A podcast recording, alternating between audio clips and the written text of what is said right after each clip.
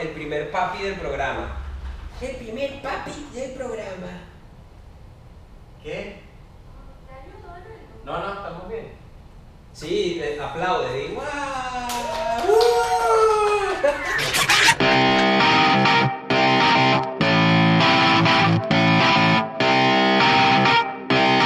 Shut up and sit down. Y así comienzan los primeros minutos del hincha podcast más hermoso del sur de la Florida. Huele Omar Tapia, man. Luis Omar Tapia, hermano, y también a Papadito Candal, son dos que los tengo aquí arriba en un pedestal. De local, en el Yeti de local, el señor Alejandro Araque. Bien, mi hermanito Juan Manuel Santana en el Yeti de visitante, mi hermano. Salud, Salud. Blada 305, feliz año, feliz 2020, feliz Feliz 2020, 2020, hermano, hermano. feliz año, no nos habíamos visto. ¿Sabes dónde estamos grabando? Desde los estudios de No Bay Village. En Vivi Studio, mano, bajo la dirección, producción, guion. del cráneo de Perluigi Colina que nos está pidiendo por favor que mencionemos gracias por todo ese feedback del piloto, qué buen arranque, Buenazo. excelente todos esos panas que se están sumando, buenazo. por favor compártanlo para que se sigan sumando más Ojo, personas. Ojo, ojo con el Twitch. Ojo con el Twitch. Ese comentario de Ojo Twitch yo lo lancé al aire y de repente generó tanto feedback que ya es un reto, nos quieren humillar en vivo por Twitch. No va a pasar. No va a pasar. Tengo un equipo muy Vamos a configurarlo, vamos a crear nuestra cuenta y vamos a poner algunos juegos fuera del podcast. Tendremos que también compartir algunos juegos online, Claro. pero hay que mencionarlo. Pero Luigi dijo que hay que mencionar a la señas. gente que nos compartió desde el principio. Eh, por favor, señor Araquesismo. Mira, Simón Mendoza, hermano, gracias por los mensajes. Cristian Kostiak, está Jorge Tomaselo, Enzo La gente de la Nisita, Legión. Está mi hermanito Andrés Martínez también, siempre pendiente, siempre activo con lo que estamos haciendo. Este, José Manuel desde Panamá, anécdota loca con José Manuel. Nos escriben este, cuando estamos en plena promoción del primer episodio. Sí, entre sábado y domingo que empezamos a colocar Eso. algunos posts en Instagram para promocionar la salida del domingo. Eso. Eh, comentaba, no, no sé cómo este pana llegó hasta nosotros, que fino, y nos dice, mira, Román Torres está sonando como tal. Todavía se hablaba, Sí, especulaba. De hecho, estamos especulando sobre esa posible dupla con él y Cristian. Con Macun como centrales atrás. Cinco minutos después, anunciado.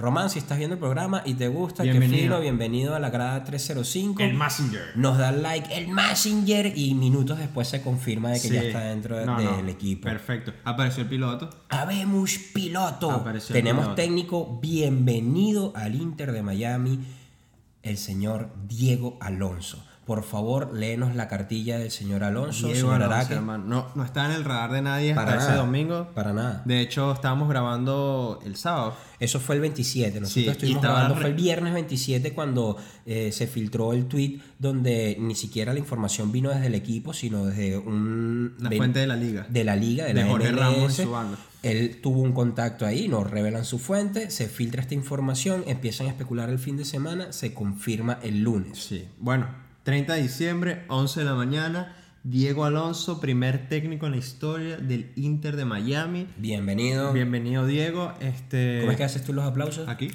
Muy bien, muy bien, muy bien. Este, una sorpresa para todos y creo que grata. Es un entrenador este, que tiene sus campeonatos, de hecho muy, muy bien este, querido por la gente de Monterrey. Su anterior equipo estuvo ahí un poco más del año y medio, salió campeón de la Conca Champions. Le dio Este, la Conca Champions Exacto. También estuvo tres años en Pachuca. De hecho, creo que ahí fue donde se hizo un nombre como director técnico en la Liga MX, campeón de un clausura con Pachuca, también de Conca Champions. Es el único entrenador que es campeón de la Conca Champions Con con, dos dos equipos, equipos. dos equipos distintos. Este.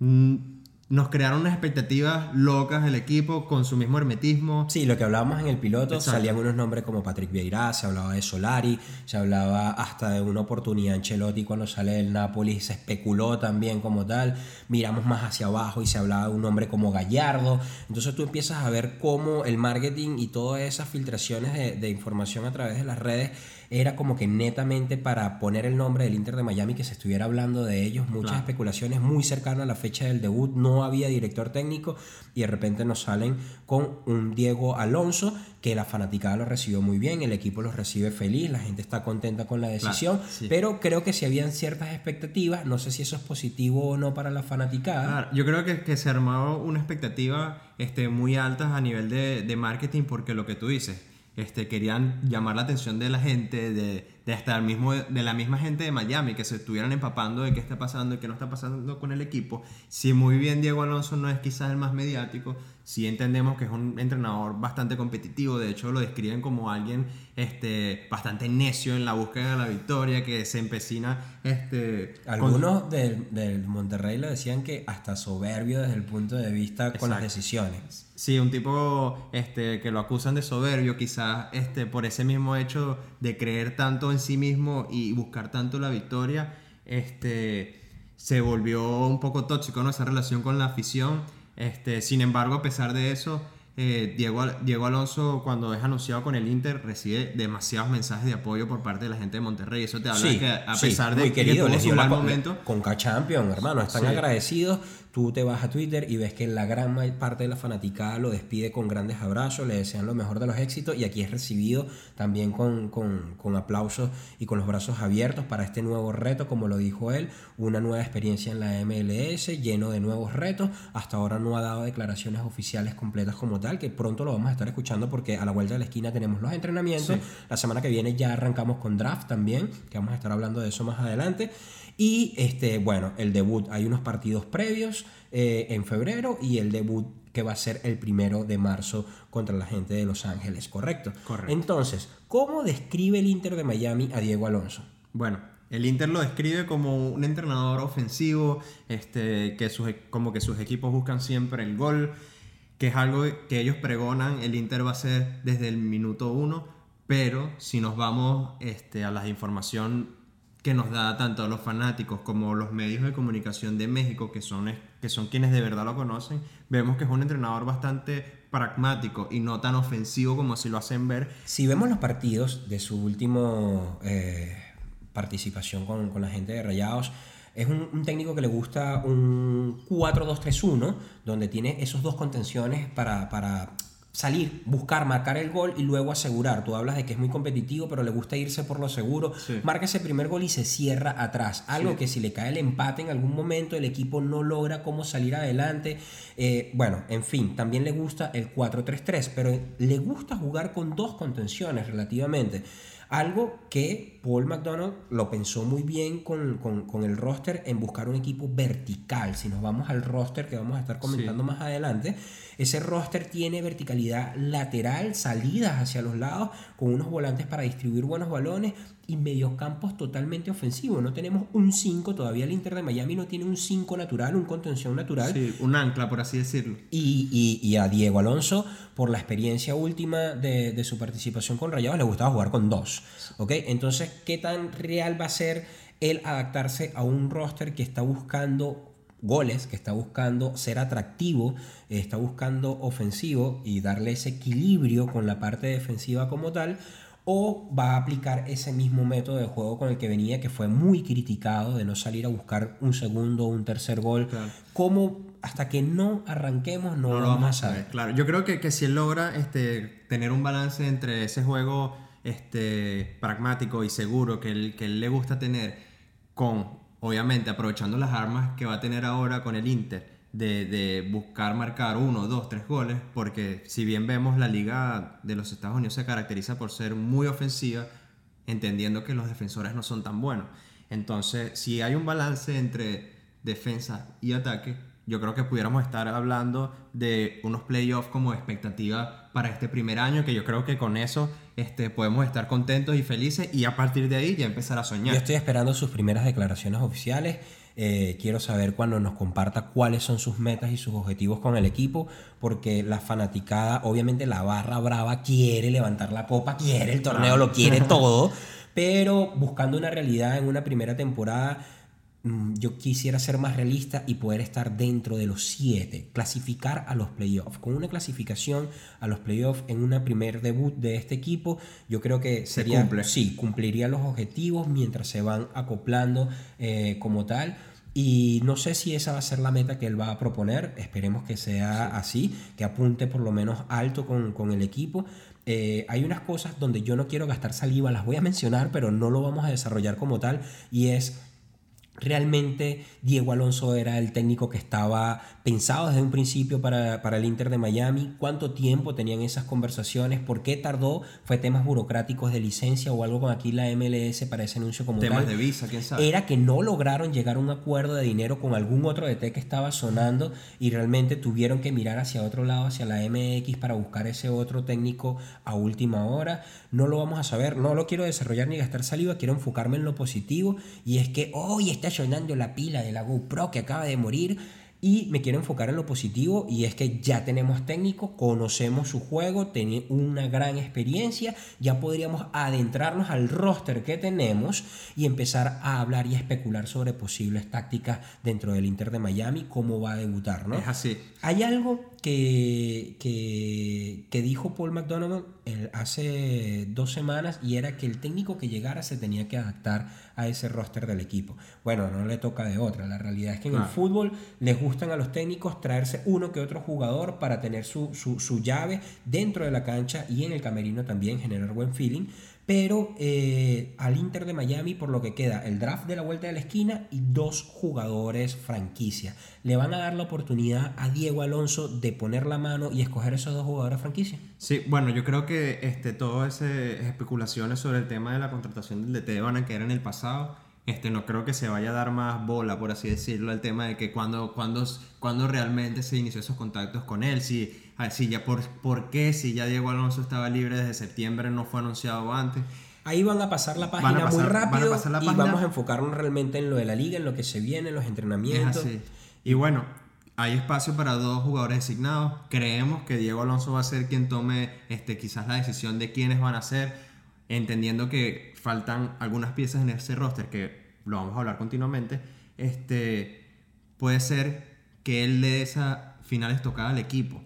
Y hablando de cosas nuevas, aparte del anuncio de Diego Alonso, también tenemos a Román Torres, como bien dijimos hace unos cuantos minutos, El Messenger. el Messenger de 33 años, me encanta ese fichaje, vamos a ampliar sobre él más tarde. También Juan Agudelo, jugador que conoce la liga para adelante y para atrás, ha hecho su carrera prácticamente todo este tiempo aquí y se filtraron unas camisetas que a mí simplona, ¿Sí? simplona. ¿Tú crees que a Porsche no le gustó el diseño? Coño, está muy simple, weón. Muy simple, muy Hay que simple. esperar a ver cómo va Las con el logo del aquí, no sé sponsor. Nosotros estamos compartiendo por arroba grada305, grada305 en Instagram, en Twitter, también en YouTube. Y por ahí van a poder ver todo lo que se filtró con respecto a, a estos uniformes. Eh, estabas hablando de esos posibles eh, contrataciones. Eh, no sé si es por el hecho de que ya se anunció Diego Alonso, pero empezó a aparecer el nombre de al, es un Almendra. chamito, Almendra, un chamito de, del Boca, un chamito del Boca de los juveniles, que es un 5 natural. Sí, de hecho suena- Eh, va a empezar a buscar, va a empezar a buscar esos dos fichajes que sería absurdo gastar el cartucho de los jugadores franquicias en contención. Por lo Claro. menos en uno yo te creo, pero tienes que gastarlos en ofensivo como Sí, tal. Yo, yo creo que este, el tema con Almendra y también suena Insaurralde, que es otro Sí. volante 5. Son dos. Fíjate que, que van de la mano con el anuncio de Alonso, que el Inter este, está buscando este tipo de jugador. Quizás podemos empezar a deducir que obviamente hay detrás este, unos, unos hilos que se están manejando por parte del DT. Esperemos que sea así, porque obviamente queremos que él sea quien este, termine de darle ese toque al equipo que nos lleve a esos playoffs. Pero bueno, ¿sabes qué? Vamos ¿Qué opina a- la gente de la grada? ¿Qué creen ustedes que va a ser la actuación de Diego Alonso? ¿Están contentos? Los ¿Fue muy bien recibido? ¿O qué opinan de los uniformes? Fue muy bien recibido en la cuenta de Inter Miami CF. Ahí por ahí la gente estaba muy contenta. La gente, como dijimos, de Rayado le echó flores y le dio todas las bendiciones para esta nueva etapa en su carrera. Eh, aquí recibimos con los brazos abiertos, hermano. Bienvenido. Aplauso otra vez. Esos aplausos. Me gustan esos aplausos del piloto que hiciste. Creo que se van así, se quedaron aquí. Bueno, tenemos un instant replay, no tenemos presupuesto para darle ahí a, a- a la gente y llenar este estudio. Todavía. y eh, bueno, sencillamente, Grada305 en Instagram, en Twitter, por favor, vayan a sus comentarios ahí. Están pidiendo VAR, el señor break. de Perluigi Colina, cuarto árbitro, cooling break, eso está vacío, nos quedamos. Vamos a adentrarnos con el roster, esas nuevas contrataciones, ya podemos hablar, tenemos un técnico y ya podemos hablar y especular de ese posible planteamiento táctico. Vámonos con otra brindadita, por favor. Esto es Grada 305.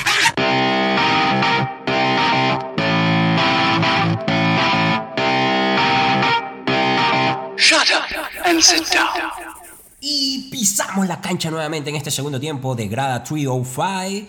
Eh, buen cooling break. Buen sí. cooling break, sí. Arrancamos con esta segunda parte. Grada 305 en Instagram, en Twitter, en YouTube, Google Podcast, Apple Podcast. Y Spotify. Así mismo. Entonces, ya tenemos técnicos, sabemos más o menos un esquema de juego que, que puede tener y planteamiento. Nos metemos de lleno con el roster. Sí, vamos a hablar del roster, qué es lo que tenemos, qué es lo que ya ha anunciado el equipo. Lo mencionamos por encima en ese piloto, Eso. pero ya podemos profundizar con lo que hay. Exacto, vamos uno a uno con ellos. Quisi- si quieres podemos empezar de- de- desde los porteros hasta Ok, los de abajo para arriba. Eso, Chévere, arranco con los porteros. Sé que está este pana Drake, muy joven. Eh, tenemos a John McCarthy también. Tenemos a Meredith, a Luis Robles. Háblame un poco de ellos. Bueno, Drake quizás va a ser este un jugador que participará más con el segundo equipo, creo yo, por su edad y En la por, USL. sí, y además por, por, por los rivales que tiene por el puesto, por así decirlo. Por supuesto. Luego está John McCarthy, que viene de la USL de Tampa.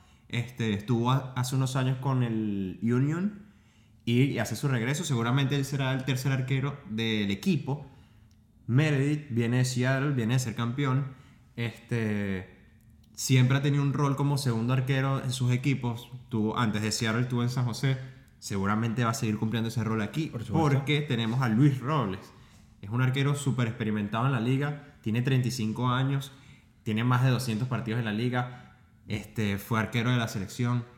Es un tipo que está súper probado en la liga. Y obviamente este, podemos decir que estamos seguros ahí. ¿Quién crees que va a tirarse Alonso en este primer debut eh, contra Los Ángeles? ¿Cuál sería el portero que... que Seguramente va a ser Robles, por lo que te digo. Eh, creo que, que está muy claro cómo va a ser este, el rol de cada uno en el equipo. Ok. Luis Robles es titularísimo. Drake va a ganar experiencia con ellos, es un Sí, homegrown, participó en la academia un tiempo, va a seguir creciendo y seguramente más adelante lo veremos en otras temporadas hasta que pueda estar como, como fijo ahí en, en- en ese 11. Pero bueno, tenemos un portero sólido, te agrada Robles para estar debajo de los tres palos ahí y vamos con los laterales derechos. Laterales derechos. Este, tenemos a Denso, de 21 Por años. supuesto. Uno de los últimos fichajes del equipo. Este, viene de la USL también. Este, estaba antes con Seattle.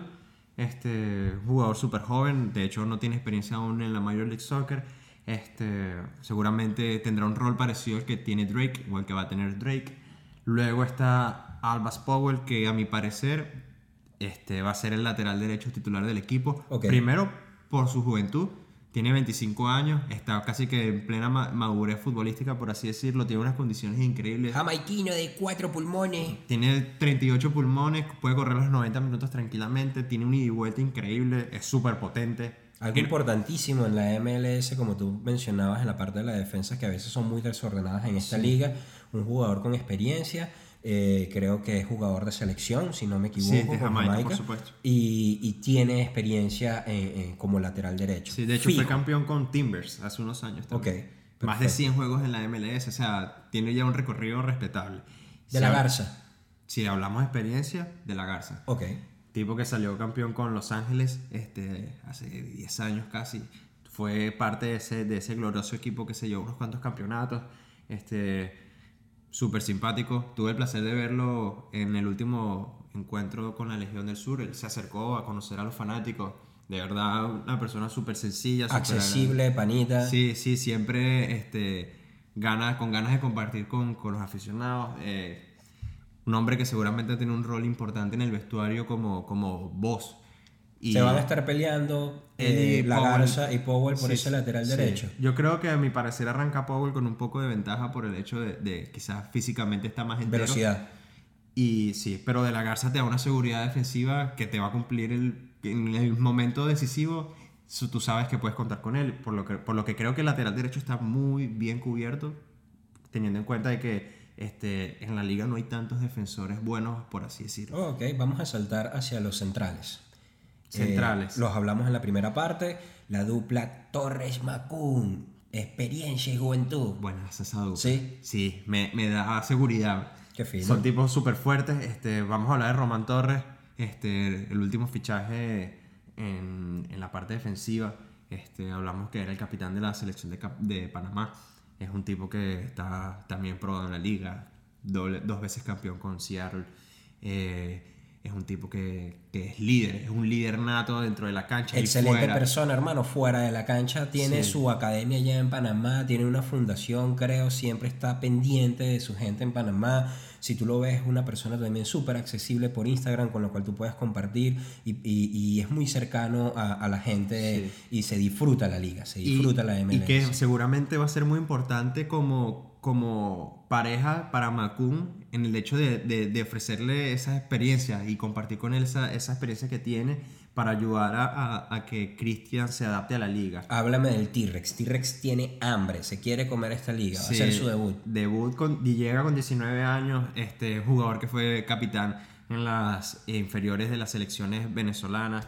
Este, es un defensa que juega muy bien con el balón en los pies. Este, de hecho, puede hacer las veces de mediocampista defensivo. Este, tiene habilidad de, de ir y en un corner meterte un gol. Este, tiene mucho, mucho gol para ser un defensa y tiene buena pegada también. Eh, tuvo alguna u otra pa- participación en los penaltis con, con esas selecciones inferiores.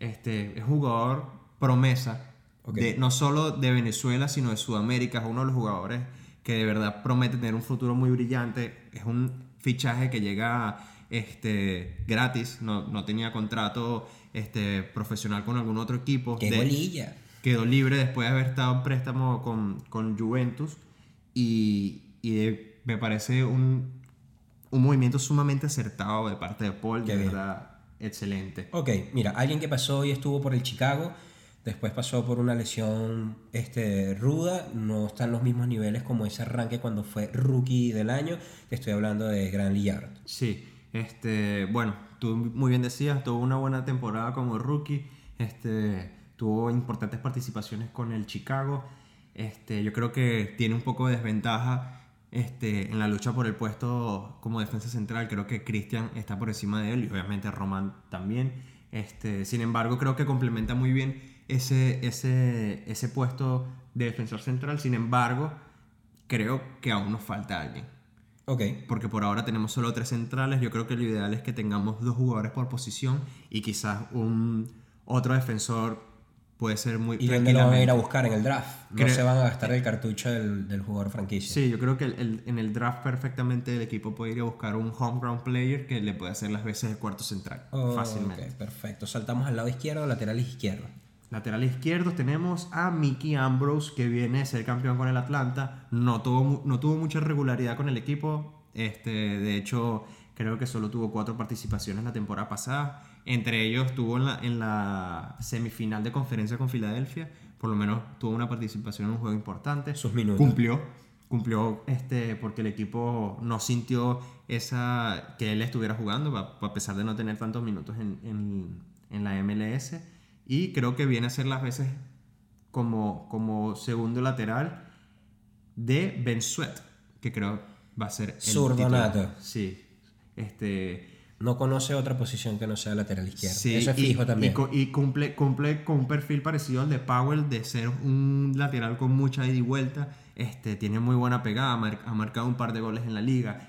Este, y creo que, que lateral izquierdo es una de las posiciones más difíciles de cubrir por, por la escasez de jugadores que hay, más aún en esta liga. Y creo que con ellos dos estamos muy bien Lo cubiertos. que te mencionaba, Paul está buscando verticalidad y estos laterales se las van a dar. Sí, Esa por supuesto. combinación Powell y. Ya queda de parte de Diego Alonso si de verdad los va a usar de esa forma o, o no. Ok, subamos a los mediocampistas. Eso, vamos a mediocampistas. Vamos a empezar con los de corte defensivos, que son prácticamente nada. Nadie, Porque no tenemos contención, no Ullo- hay un Ulloa, 5. Ulloa, si muy bien lo hizo con Cincinnati como, como este, ese número 5 contención, este, no es su posición natural. Exacto, yo no quiero decir nadie. Ullola puede entrar ahí fácilmente, eh, pero No es su natural, su posición natural no es esa. Si muy bien lo puede cumplir, yo creo que es necesario que, este, que el equipo haga un retoque por ese lado. También está David Norman, Norman Jr. Otro homegrown Sí, otro homegrown de. Vancouver. Este tiene 21 años. Creo que eh, cumple con el mismo perfil que Drake y, y, y Denise. Son jugadores muy jóvenes que quizás las participaciones en el primer equipo van a ser limitadas. Yo creo que están más para complementar que, que para, para ser piezas claves. Este, luego vamos a Jake Chapman, este, mediocampista bots to bots, viene de Toronto, este, subcampeón del año pasado. Es jugador que, que, tiene, que tiene gol a pesar de ser mediocampista, llega con facilidad al área, este, cumple un, un rol similar al que quizás estaba acostumbrado a cumplir este, antes eh, Víctor Ulloa, que siendo prácticamente un interior. Entonces tenemos a Jay Chapman por ahí. Yo creo que va a ser pieza fundamental en ese ida y vuelta que pueda tener el equipo. Yo creo que quizás un jugador como Víctor Ulloa, que sea el ancla, y un mediocampista que tenga las, las características de Chapman, de ir y, y venir, este, tanto atacar para defender, creo que puede, puede tener un buen balance. el. Ese volante del que estás hablando podría ser esa promesa de George Acosta de aquí de Miami, o todavía no lo vamos a ver agarrando buenos tiempos, minutos. en el No principio? creo porque Acosta es más ofensivo, es un jugador más ofensivo. Yo creo que entraría más en el puesto de, de enganche. Este, George es el único jugador en la plantilla que es nacido y criado en la ciudad. Este, eso obviamente le da mucha importancia dentro del equipo. Esperemos que, que sume minutos y que, y que gane importancia dentro del roster. Sin embargo, creo que no tiene la experiencia aún para, para, para estar como en Ok, un primer bueno, plano. fino. Entonces, vamos a hablaste de la palabra, usaste la palabra experiencia. Lee Nguyen. Liam Nguyen. Este, creo que es uno de los fichajes más interesantes que ha hecho el club hasta ahora. Es un jugador que viene a ser súper importante con el LAFC. Este, a pesar de sus 33 años, se mantiene como un jugador desequilibrante en la liga. Yo creo que eh, él va a cubrir la posición de enganche. Eh, también puede hacer las veces de volante izquierdo. Es un jugador muy, muy habilidoso, tiene mucha técnica, es disciplinado a la, hora de, a la hora de defender y atacar. Creo que eso va a ayudar mucho este, a Alonso, que ya sabemos que es un, alguien bien riguroso en ese estilo. Y obviamente tiene ese aliciente especial de que va a debutar contra su ex equipo. Creo que para ser este, interesante ese primer juego contra el AFC. Luego tenemos a Luis Argudo, que es un volante Argudo. de banda, sí. Este, viene de Columbus Crew. Este, es un jugador joven, tiene apenas 23 años. Este, el año pasado tuvo cuatro asistencias con el equipo. Este, no sé qué, qué rol vaya a tener este, dentro de esta primera temporada. Creo que a falta de confirmar quiénes serán los jugadores designados, él tendrá eh, una participación más o menos eh, eh, recurrente, por así decirlo, dentro del equipo, pero creo que puede ser un buen complemento para este, sumarse a Matías Pellegrini como volantes ofensivos. Uy, qué nombre el que soltaste, nuestro jugador franquicia como promesa. Sí. No sé si han tenido la oportunidad de entrar al canal de Inter de Miami CF, donde pueden ver eh, el reportaje, los videos de cómo domina balón, de cómo está Chamo como promesa.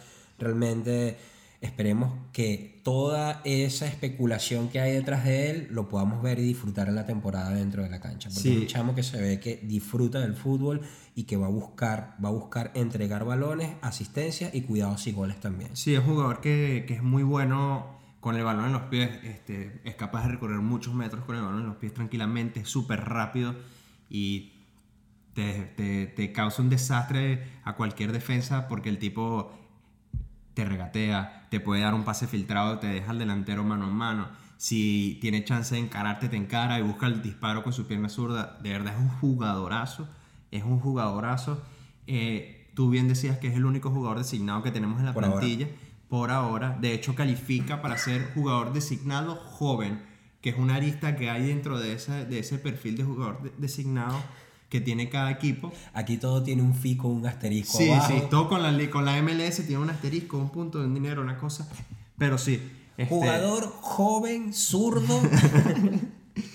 Y bueno, Mati, Mati creo que va a ser este, el jugador, obviamente, que va a hacer que la gente se levante de los asientos y, y nos va a hacer disfrutar mucho con su fútbol. Es un jugador súper, súper interesante. Si no, lo han ten- si no han tenido la oportunidad de verlo, búsquenlo. Busquen los con videos. Estudiantes de La Plata. Sí. Y ahí verán. Y, y bueno, viene de probarse en una liga argentina que sabemos de su nivel y si lo hizo también allá, ¿cómo no va a poder hacerlo acá? Perfecto. Vamos al Ok, delantero. Busquemos goles. Delanteros. Goles. Bueno, empezamos con Julián Carranza, que junto a Mati fueron los dos fichajes este, iniciales del equipo. Viene de, de Banfield, es un 9 puro, este, tiene buena estatura, va bien de cabeza, tiene buen remate de las dos piernas. Este, es un delantero que promete ser una de las grandes estrellas de Argentina en los próximos años. De hecho, viene a ser pieza importante en esa sub-23 que se está preparando para el preolímpico y, y creo que él va a tener quizás el rol estelar en la delantera del equipo.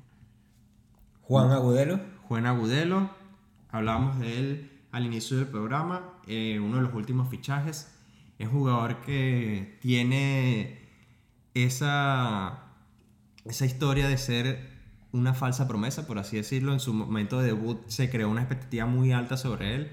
De hecho, ostenta el récord de ser el jugador más joven en marcar un gol con la selección de los Estados Unidos, pero se quedó en eso, se quedó en una promesa, nunca terminó de explotar. Creo que tuvo un paso por Inglaterra, pero volvió rápido y ha seguido su carrera aquí en los Estados no Unidos. aguantó el roce de la Premier. Sí, y sin embargo, este, a pesar de que, de que ha sido regular aquí en la liga, no ha terminado de explotar como un goleador este, que te vaya a marcar una cifra alta en una temporada. De hecho, viene de marcar solo tres goles el año pasado. Este, es rápido, es potente, pero todavía no ha demostrado quizás todo el potencial que en su momento este, se especuló pues que iba a tener. Jerón Kiswero.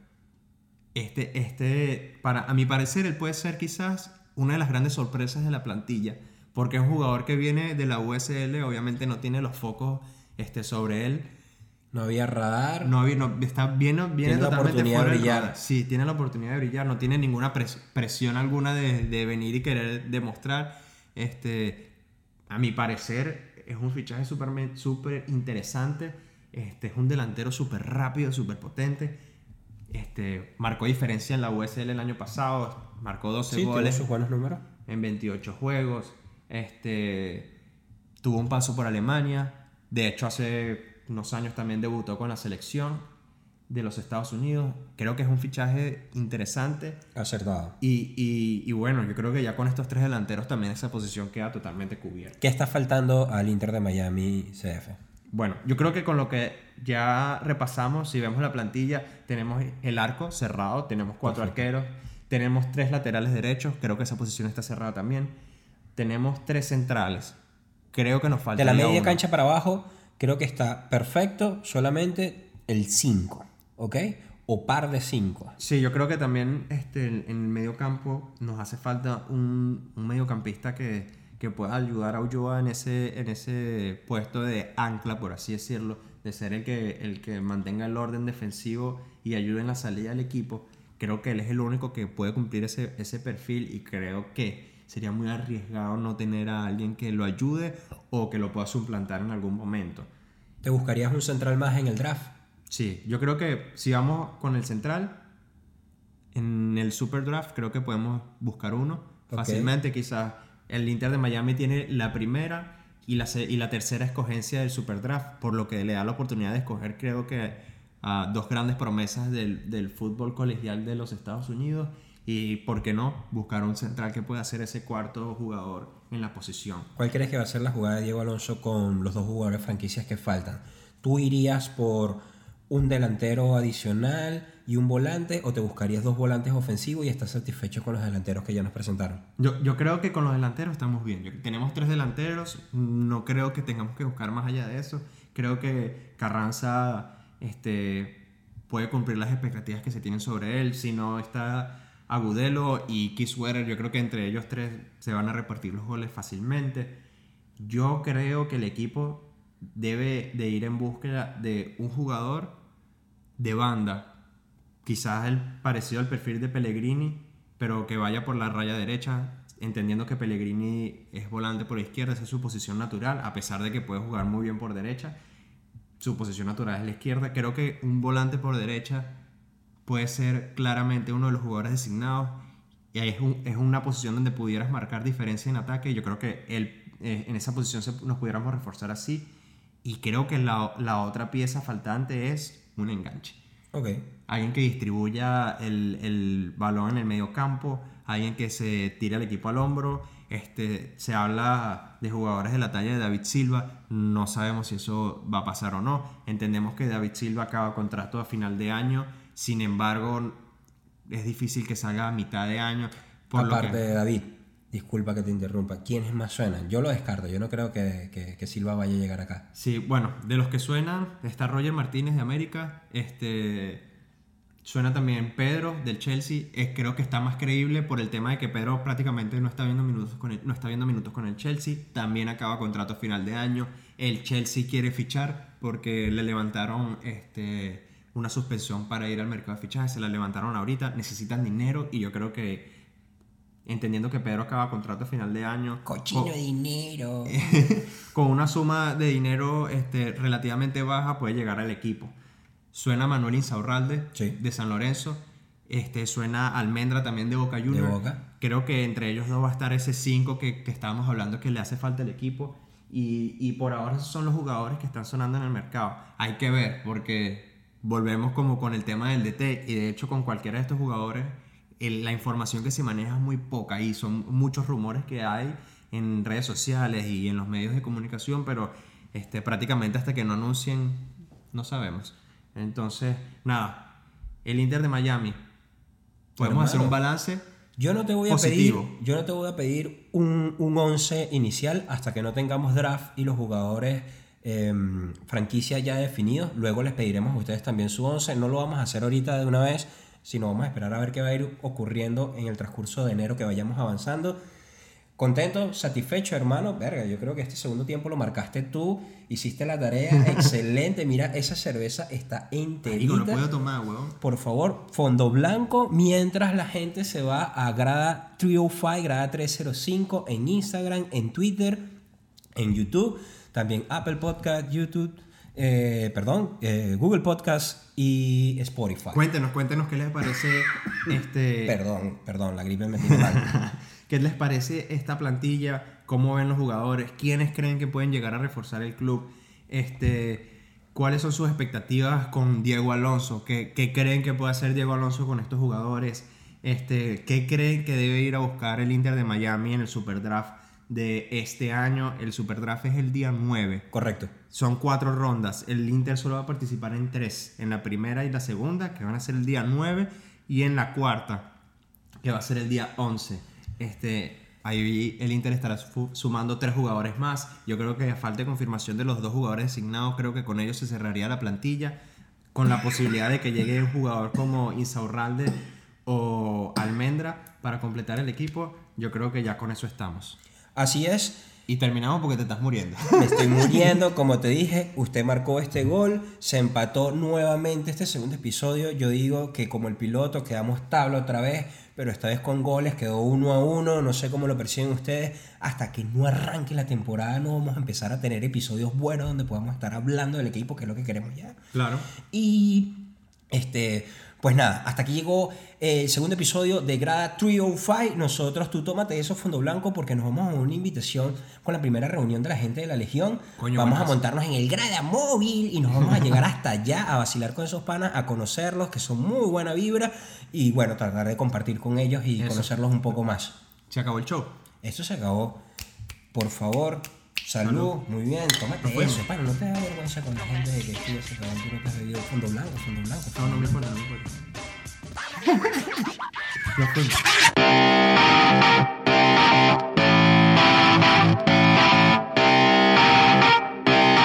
Shut up and sit down.